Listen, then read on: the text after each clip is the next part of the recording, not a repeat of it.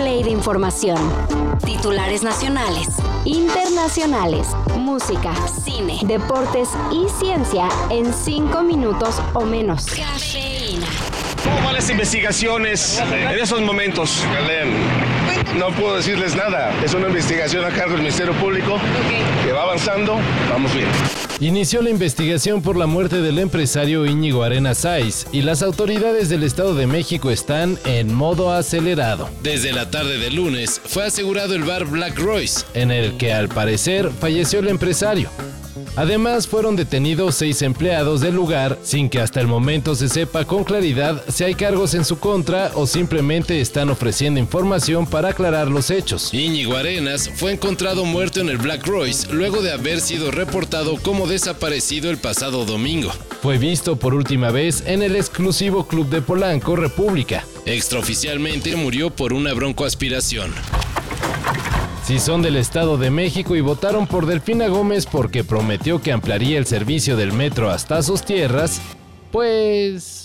En entrevista para Sin embargo, la gobernadora electa del Edomex como que dio a entender que se va a echar para atrás de su promesa de campaña de ampliar el servicio de transporte colectivo más allá de la CDMX. Que si sale caro, justificó. Dice que mejor empleará el presupuesto en el Mexicable y el servicio del trolebús. ¡Boh! Primera promesa no cumplida. Y eso que todavía ni empieza su gobierno. Pero como se bajan donde quieren y se suben donde quieren, pues obviamente ahí los grupos de, de delincuentes pues aprovechan esa, esa debilidad.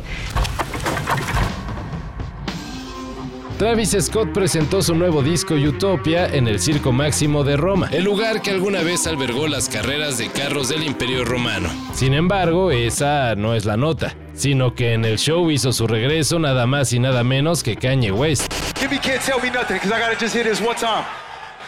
I want everybody to make some motherfucking noise for the greatest of all motherfucking time.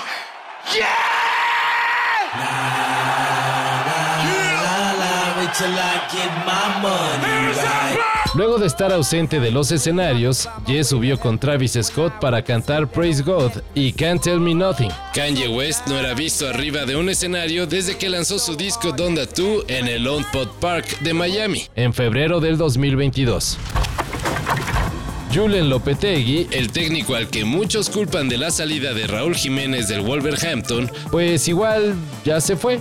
Ayer se dio a conocer que el club inglés le dio las gracias al estratega español debido a diferencias de opinión sobre ciertos temas. Así que ahora el Wolverhampton se quedó sin Jiménez y sin técnico.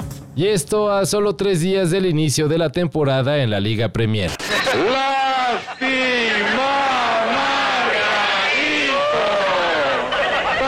Fácil que era. La ironía de la vida. Zoom, la empresa que basa mucho de su éxito en la popularidad de las juntas a distancia y en la eliminación del trabajo en su modalidad presencial, está exigiendo a sus trabajadores volver a las oficinas, es decir, adiós al home office. Ya sabe que yo, jefe, siempre formal, cumplida, siempre puntual, a pesar de que en esta casa no paran de joderme y joderme y joderme sin darse cuenta que su mamá está trabajando. De acuerdo con Business Insider, los directivos de Zoom creen que muy padre la tecnología para trabajar a distancia, pero siempre es mejor la interacción para el trabajo en equipo. Todo esto y más de lo que necesitas saber en sopitas.com. El guion corre a cargo de Álvaro Cortés y yo soy Carlos el Santo Domínguez. Cafeína. Un shot de noticias para despertar. Lunes a viernes por sopitas.com. Y donde sea que escuches podcast.